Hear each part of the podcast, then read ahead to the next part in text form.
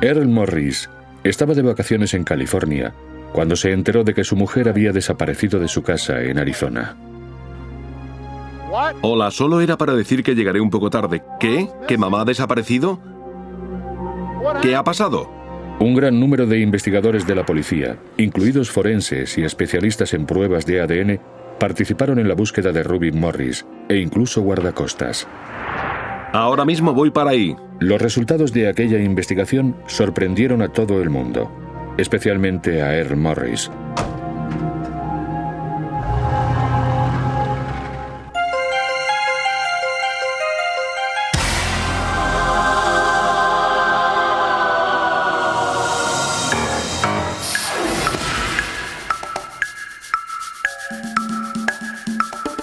Crímenes imperfectos. Ruby y Earl Morris eran compañeros de trabajo y estaban casados. Llevaban 20 años de matrimonio y eran padres de tres hijos adultos. Ambos cónyuges eran contables y dirigían su propia gestoría contable y fiscal. Hacía muchos años que la tenían. La levantaron ellos juntos desde cero y les iba muy bien.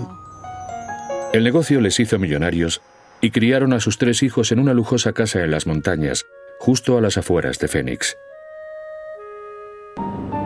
El 4 de junio de 1989, Earl Morris se fue en coche a California para asistir al concierto de su hija mayor, Donna Kay, cantante de country con una prometedora carrera. Ruby decidió no ir con su marido en aquel viaje y en su lugar acordó ir de compras con su otra hija, Cindy, para comprar los muebles de la casa que se había comprado. Pero Ruby no apareció el domingo por la mañana en casa de Cindy para ir de compras. Así que Cindy decidió ir a casa de sus padres. Aquello era muy raro en su madre.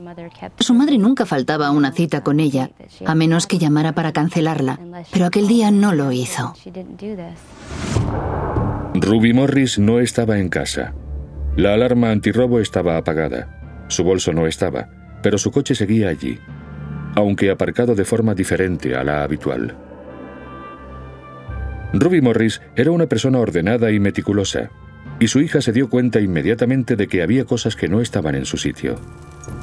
Uno de los grifos del baño estaba goteando. Dentro de la lavadora había dejado ropa sucia y no había guardado un jabón especial para moquetas. Pero el descubrimiento más sorprendente es que la pistola de calibre 22 que solía guardar en un armario había desaparecido.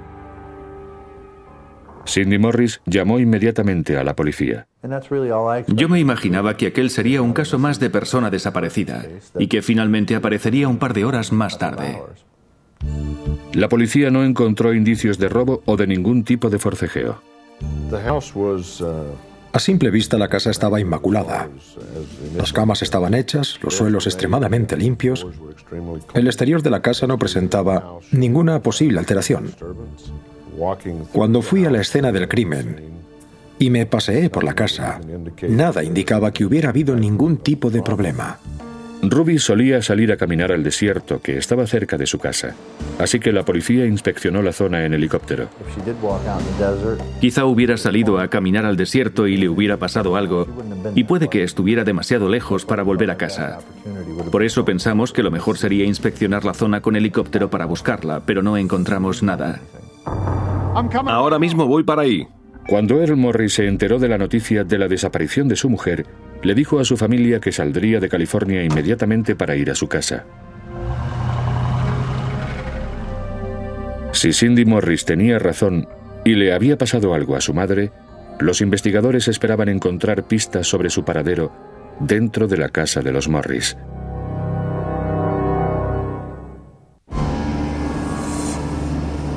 Earl Morris tardó más de lo normal en llegar desde California, pero cuando llegó, la policía le estaba esperando ansiosamente para hablar con él. ¿Se habían peleado? No, bueno, la riña... Earl Morris le contó a la policía que su relación era bastante buena, con alguna que otra pelea, pero nada fuera de lo normal. ¿Ha desaparecido más veces su mujer de esta forma? Sí, lo ha hecho más veces, pero suele llamar para que no nos preocupemos. Earl Morris también confirmó que la pistola del calibre 22 que tenía la pareja no estaba donde la había visto la última vez, dentro del armario. Teníamos varias líneas de investigación abiertas. La posibilidad de que hubiera desaparecido, de que se hubiera suicidado o la posibilidad de un homicidio.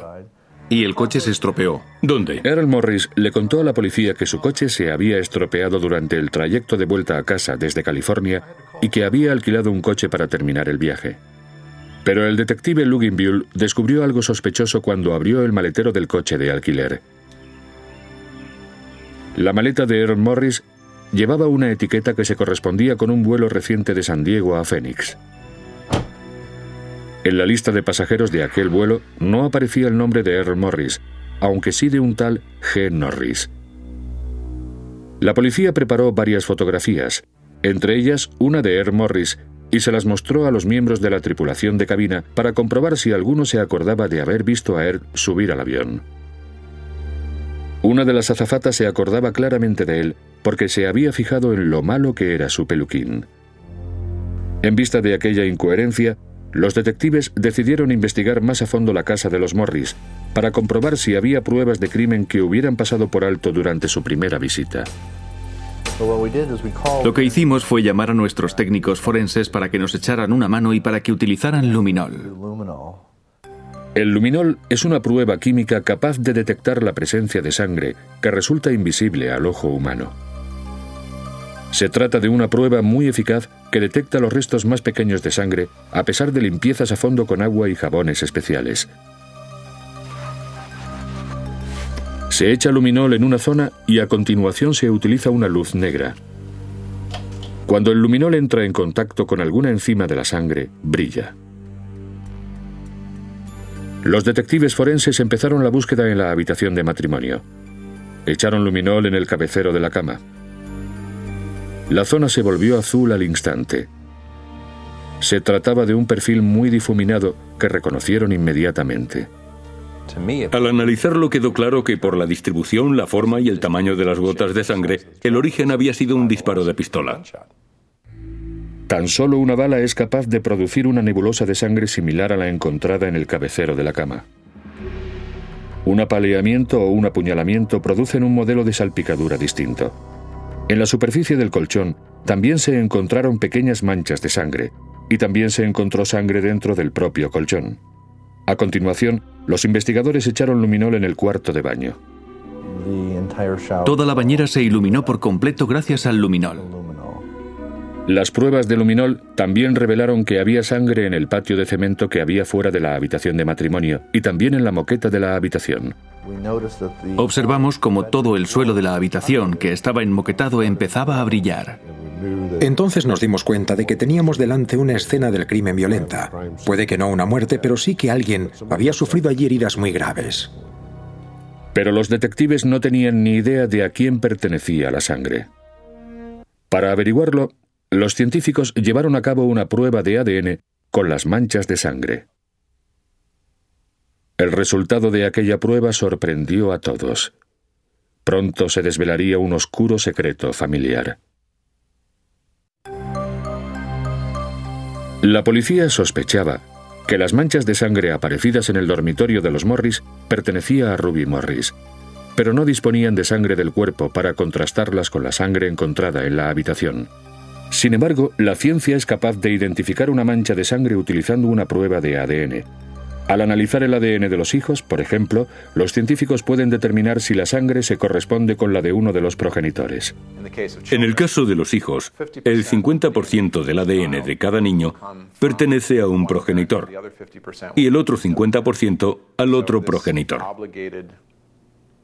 Esta herencia obligada de ADN, transmitida de madre a hijo, es uno de los factores importantes que buscamos con este análisis. Puesto que el ADN de los niños está compuesto de la mitad del de la madre y de la otra mitad del ADN del padre, el perfil del ADN de un hijo y de uno de los progenitores puede dar suficiente información genética a los científicos para identificar el perfil de ADN del otro progenitor, incluso sin tener ninguna muestra de sangre. Si el perfil de ADN del progenitor desaparecido se corresponde con el perfil de ADN de la mancha de sangre, los científicos analizan a continuación el ADN de los hermanos de la persona desaparecida para confirmar los resultados. Cuando los científicos compararon el ADN de Cindy Morris con el ADN de la mancha de sangre, descubrieron una equivalencia.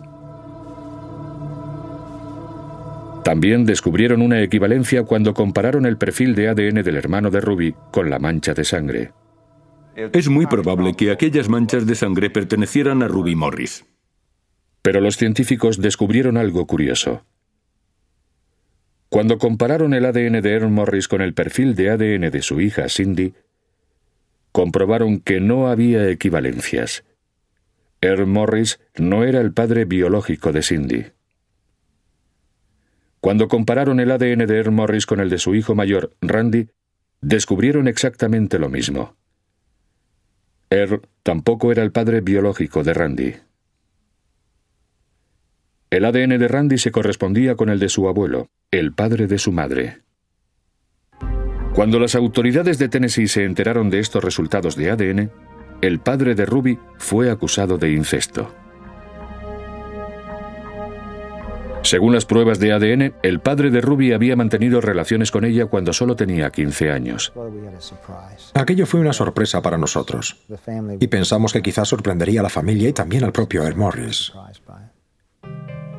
Los hijos de los Morris todavía tenían otro secreto familiar por desvelar. Admitieron que su madre había sufrido recientemente una depresión, al enterarse de que su marido, Earl, estaba viéndose con la hermana de ella, Peggy. De hecho, Ruby y su hija, Cindy, los descubrieron una vez juntos en el aeropuerto de Phoenix, cuando Peggy voló secretamente a Phoenix para ver a Earl. Descubrieron en qué vuelo venía Peggy. Le siguieron a él hasta el aeropuerto y, le sacaron fotos juntos. Creo que ella iba a amenazarle con que si no dejaba de ver a aquella mujer, le pediría el divorcio. Ruby le contó a Earl que estaba al corriente de su relación, pero él se negó a ponerle fin. Ruby contrató a un abogado para que investigara la posibilidad de que Earl le hubiera estado enviando dinero a Peggy desde la cuenta del negocio común. En esta carta, con fecha de dos meses antes de la desaparición de Ruby, se le exige a Peggy Hinton que presente un listado completo de dichos pagos. La policía también encontró una cinta con la grabación de una conversación telefónica entre Ruby y su hermana, en la que Ruby le cuenta a su hermana que lo sabe todo sobre su relación oculta.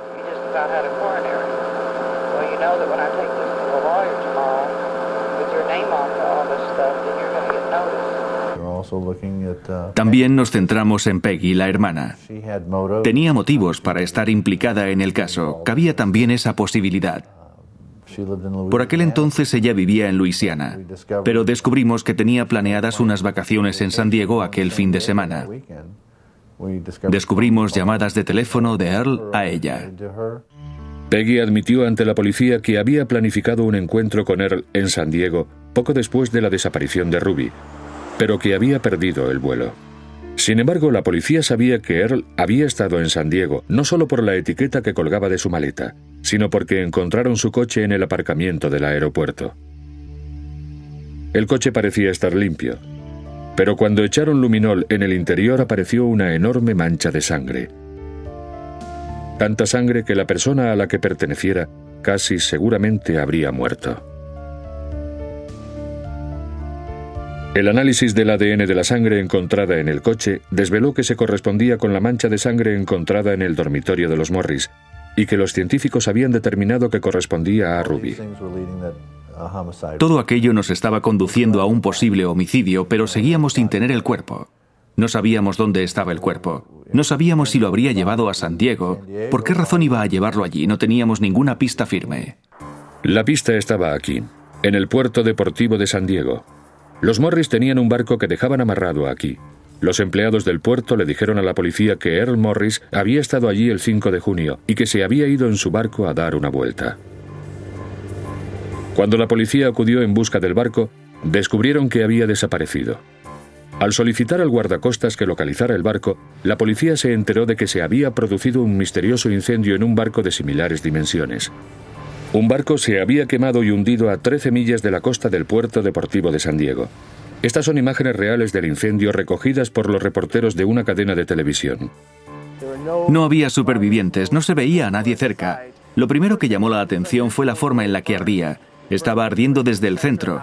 Generalmente los incendios empiezan bien en la sala de máquinas o en el depósito de la gasolina, así que desde el principio parecía muy sospechoso. Lo que destacaba es que había un farol justo en el medio del barco sobre trozos de fibra de vidrio, como si alguien lo hubiera tirado allí y hubiera empezado el incendio.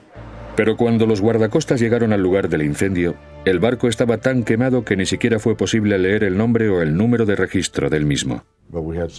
Le pedimos a varios expertos en barcos que analizaran las imágenes del barco de Earl y también las imágenes del vídeo. También les pedimos a varios familiares que observaran las fotos del barco y todos parecieron coincidir en que era el mismo barco. El remolque del barco de Earl Morris apareció abandonado cerca de la rampa de salida. Cuando apareció el remolque del barco todo fue mucho más fácil, porque el remolque apareció muy cerca de una zona de alquiler de barcos. Allí encontramos documentación que confirmaba que había estado allí el día en que había ardido el barco. En los registros constaba que Earl Morris había alquilado un barco pequeño la mañana del 5 de junio y que lo había devuelto cerca de las 12 del mediodía, más o menos a la misma hora que el guardacostas había descubierto el barco ardiendo. Todo empezaba a indicar que el cuerpo de Ruby Morris se encontraba en aquel barco ardiendo que se había hundido hasta el fondo del Océano Pacífico. La forma perfecta de destruir pruebas. Si uno mete todas las pruebas en un bote de cristal y lo hunde en el fondo del océano, está a salvo. El barco se había hundido 90 metros en una zona utilizada como vertedero de armamento militar. La policía albergaba pocas esperanzas de recuperar el barco, el cuerpo de Ruby y probablemente el arma homicida. Sin embargo, los abogados creían que todavía tenían suficientes pruebas para demostrar que Ruby había sido asesinada. Sangre en la cama, en el cabecero de la cama, en la localidad de El Camino, en tantos sitios, sin olvidar la ducha. Todos apuntaban a heridas graves. Podríamos decir que se había perdido tal cantidad de sangre en aquel homicidio que probablemente Ruby no podría estar viva en aquel momento. Entonces empiezas a unir hechos y al final tienes sangre de Ruby Morris, la cama de Ruby Morris, Ruby Morris con un tiro de pistola que la mató en su cama,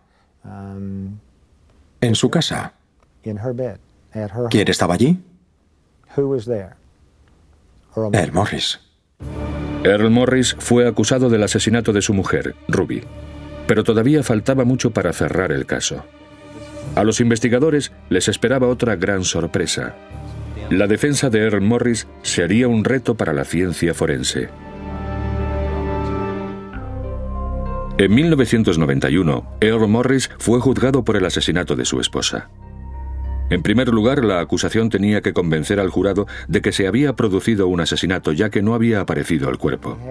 Teníamos que construir el caso desde cero. Teníamos que demostrar un cuerpo del delito, que se había producido un asesinato, sin una prueba física tangible. Según la acusación, Earl Morris entró en la habitación del matrimonio el sábado por la mañana del día 4 de junio.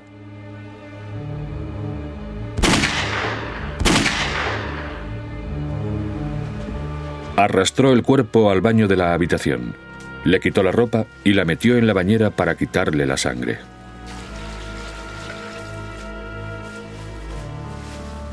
A continuación le puso un chándal, le cubrió la herida de la cabeza con una visera y llevó el cuerpo al garaje.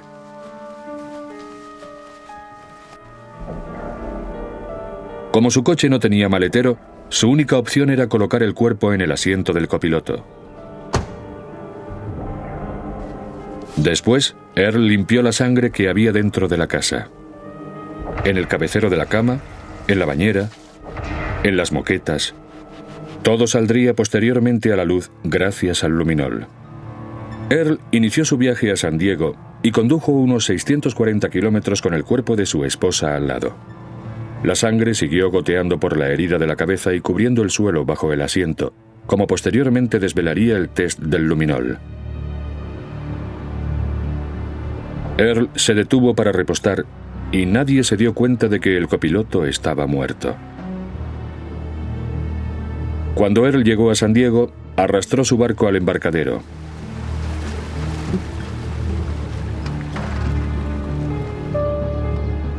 Y a plena luz del día, Metió el cuerpo de Ruby dentro, junto con parte de las sábanas ensangrentadas y el arma homicida. También metió un farol y un poco de gasolina. Después de alquilar una barca más pequeña, se echó al mar y avanzó arrastrando la barca alquilada. A 13 millas de la orilla, en el Océano Pacífico, Earl Morris lo preparó todo para hacer desaparecer el barco, con la esperanza de que ardiera no solo el cuerpo de su mujer, sino también todas las pruebas que lo implicaban a él. Después de rociar el barco con gasolina, se montó en la barca alquilada, encendió el farol y lo arrojó a la cabina.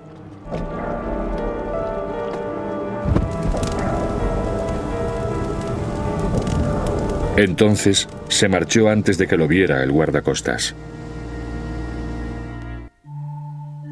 Poco después de que Morris se marchara de la escena del delito, un equipo de reporteros grabó estas imágenes cuando el barco estaba todavía en llamas, varios minutos antes de hundirse. No fue posible recuperar ni a Ruby Morris ni el barco. Durante el juicio, Earl Morris arguyó una sorprendente defensa. Admitió que su esposa estaba muerta y que su cuerpo se encontraba dentro del barco que se había quemado y posteriormente hundido. Earl Morris también admitió que había sido él quien había provocado el incendio y quien había hundido el barco. Pero subrayó que no había sido él quien había matado a su esposa. Dijo que se había suicidado por sentirse culpable y por la depresión que tenía. Culpable porque su marido no era el padre de dos de sus hijos y depresión por la relación de su hermana Peggy con Earl. Lo primero que pensé fue que me culparían por el suicidio de Ruby. Después de pensar eso, ¿tomó alguna decisión? Sí. ¿Qué decisión tomó? Esconder lo que ella había hecho. Hasta aquel momento teníamos pruebas circunstanciales de que estaba muerta. No teníamos a nadie que hubiera visto el cuerpo de Ruby. Nadie que hubiera visto herida a Ruby Morris. Nadie que hubiera presenciado el disparo o que hubiera escuchado el disparo. Earl Morris testificó que había descubierto a su mujer con un tiro en la sien izquierda y que había utilizado la pistola del calibre 22 que tenían.